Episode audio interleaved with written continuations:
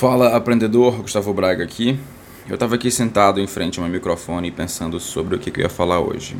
É, desde que eu me despertei novamente para a vontade de gravar episódios de podcast e, e gravei vários, tipo três num dia só e tal.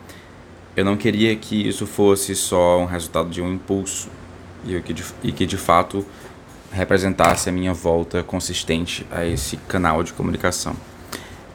É, é um dos que eu mais gosto de, de fazer, porque ele é simples, eu tô todo bagunçado aqui, não preciso me arrumar para gravar.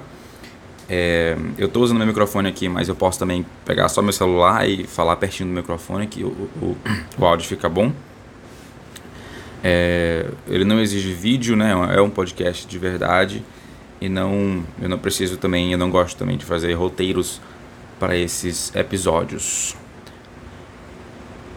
E nesse episódio eu quero te falar sobre como eu passei a ser uma pessoa que tinha uma dicção muito ruim para ser uma pessoa que consegue ser entendido de forma clara.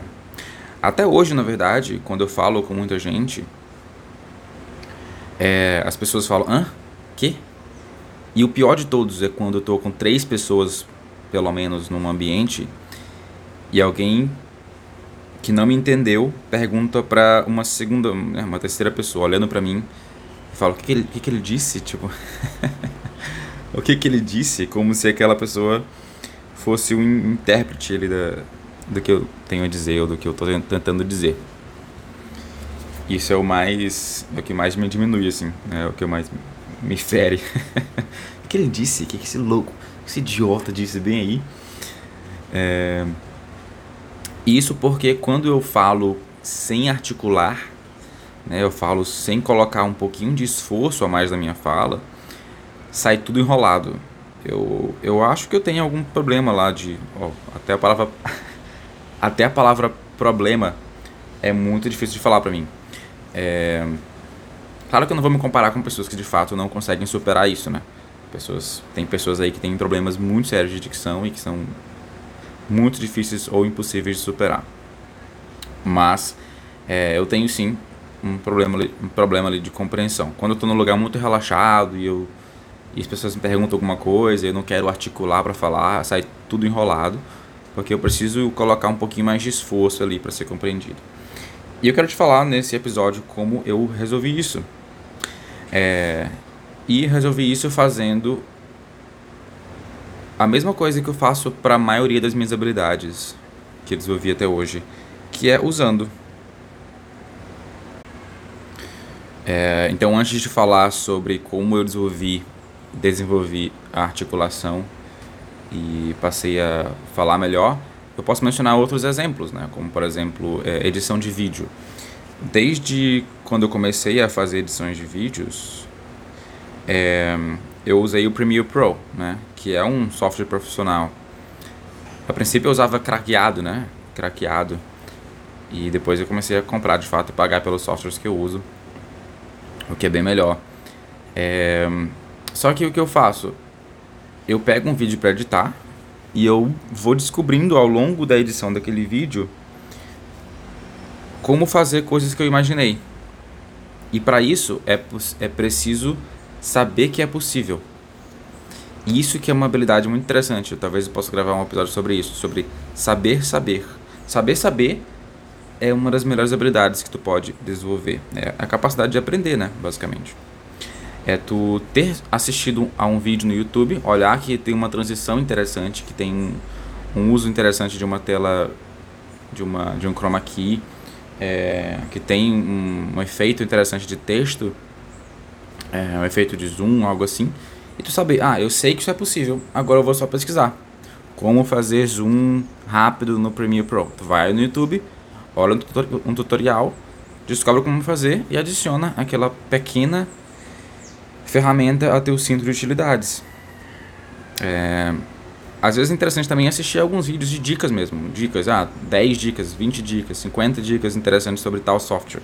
Porque ali vão ter várias que tu já vai ter descoberto nessas descobertas é, é, funcionais ali para resolver um, um, problema específico e vai ter outras que tu não vai ter sabido ainda. E o mais interessante é que tu não precisa lembrar dessas dicas, só precisa agora saber que ela, que ela é possível.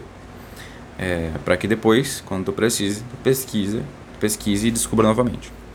Então faço isso com muita coisa, com ilustração, com é, copywriting, com um, se for até explorar aqui o mundo da edição de áudio, eu vou também aprender muita coisa. É, eu, eu comecei a editar os áudios dos meus vídeos usando o Adobe Audition, que é um, também um software da Adobe. É, mas eu uso só para reduzir o ruído do áudio e tal. E é muito interessante isso, tudo isso. E como é que eu comecei a melhorar a minha dicção? Simplesmente através do uso na internet. É, lá em 2017, por aí, eu comecei a fazer vídeos para o YouTube. Inclusive, tu pode pesquisar lá no meu YouTube, Gustavo Braga, é, que tem vários canais, vários vídeos interessantes. Tem um sobre código Morse, tem um sobre como eu convenci um. Como, eu, como um vendedor de loja me convenceu a, a fazer o cartão da loja, né? Como o vendedor me, convenceu a fazer o cartão da loja. Esse é um dos meus vídeos mais assistidos. Assistidos. Tem um vídeo que é Como mostrar autoridade sem intimidar. Que também é um dos meus mais assistidos. Assistidos. Tomando cafezinho aqui, tá? E então comecei a fazer vários e vários vídeos pro YouTube. E uma coisa que eu evitava fazer é precisar de cortes. Eu nunca cortava os meus vídeos. Primeiro, porque eu não queria ter o trabalho de editar. E segundo, porque eu queria fazer. Eu queria me forçar a ser compreensível ao longo de todo o vídeo. Então, além de fazer vídeos esporádicos para o YouTube, eu também fiz alguns desafios de 30 dias, o que é muito interessante. Eu fiz um vídeo de 30 ideias em 30 dias para o Facebook, na época, na época em que o Facebook era muito ativo. Eu fiz lá 30 vídeos em 30 dias, cada um com uma ideia por dia. Vídeos de um minuto, dois minutos no máximo. E algo, um comentário interessante sobre isso é que assim que tu começa a demandar ideias do teu cérebro, ele começa a te dar mais ideias, né? Assim como qualquer habilidade. Assim que tu começa a ter que entregar uma ideia nova todos os dias, ele começa a te entregar mais. Você começa a ficar mais atento é, a estímulos e, e observar mais é, combinações de, de, de, coisas que já existem, né? Que é basicamente o que, o que a criatividade é, para te entregar ali uma ideia que seja interessante. E depois eu fiz também um desafio de 30 vídeos para o YouTube. E fiz mais um outro desafio de 30 vídeos em 30 dias em inglês para um outro canal que eu tenho, que é só sobre vídeos de, de copywriting. Então, se tu fala inglês e quer fazer um curso de copywriting ali com, com os os princípios mais é, fundamentais, é, eu posso te mandar esse outro canal para tu assistir. Então o que aconteceu é que eu passei a ficar cada vez melhor em explicar uma ideia sem precisar escrever um roteiro, sem precisar seguir tópicos é, e sendo compreendido desde o começo ao fim. Então, às vezes a gente fica muito preso à ideia de que tem que aprender para depois fazer e eu acho válido isso, porque me falta isso às vezes, entendeu? Eu, eu tenho muita tendência de vender ou de começar projetos para os quais não estou pronto. Isso é perigoso, né? Eu tenho isso. É uma vantagem e uma desvantagem, porque a vantagem é uma vantagem se dispor a correr riscos e a desvantagem é o risco em si. É, por exemplo, que eu, comecei, eu comecei, assim que eu comprei meu celular, meu celular que tem canetinha que eu posso desenhar e tal, eu comecei a fazer desenhinhos e até fiz dezenas e dezenas de desenhos. É, até mencionei aqui no episódio anterior sobre viralização que alguns desses desenhos viralizaram. É, inclusive, o, o, primeiro que viralizou foi o mais simples desenho que eu já fiz na minha vida, que era um ovo, basicamente. E lá eu explico como é que foi isso. É, mas aí eu comecei a ser reconhecido pelos desenhos e tal. E uma pessoa me chamou para fazer ilustrações, para fazer carrosséis ilustrados para ela. Para uma imobiliária. E eu tinha acabado de ganhar uma uma mesa digitalizadora da minha amiga Natália. É, fera do marketing. Que ela não estava usando mais, ela me deu. Aí eu comecei a, a explorar, desenhar no Photoshop a princípio. Eu comecei a ver algumas aulas sobre isso e experimentar. Não gostei de desenhar no Photoshop, eu já tinha muita experiência com o Illustrator, então a parte de fazer vetores e para fazer logos, fazer um monte de coisa, eu sempre curti muito. E daí eu comecei a desenhar no Illustrator. Eu achei muito mais interessante. Ficaram desenhos que eu, que eu achei mais agradáveis. É, pelo menos pro, pro estilo de desenho que eu preciso fazer, que são desenhos isolados, assim, não são grandes ilustrações em que tudo se, se conecta e tal. Mas mesmo essas mais complexas dá pra fazer também no Illustrator.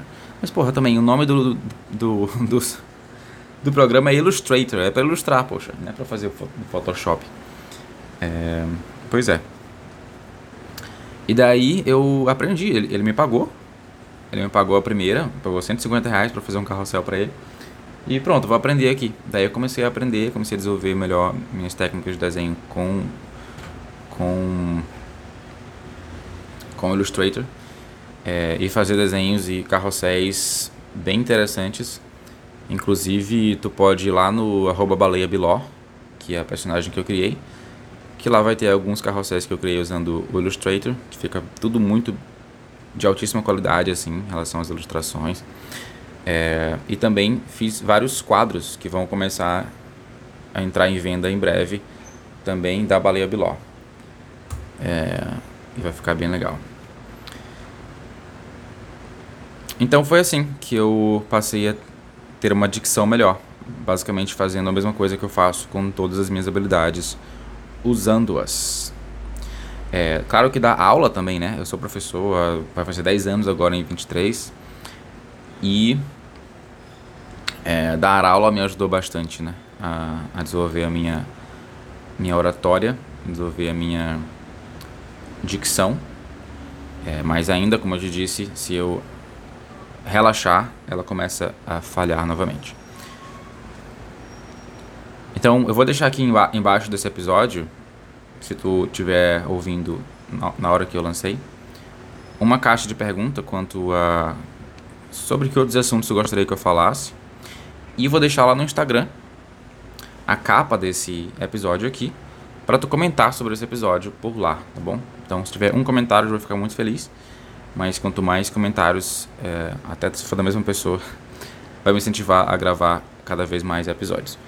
Ok? Obrigado por estar aqui até o final. E te vejo no próximo episódio. Beijinho.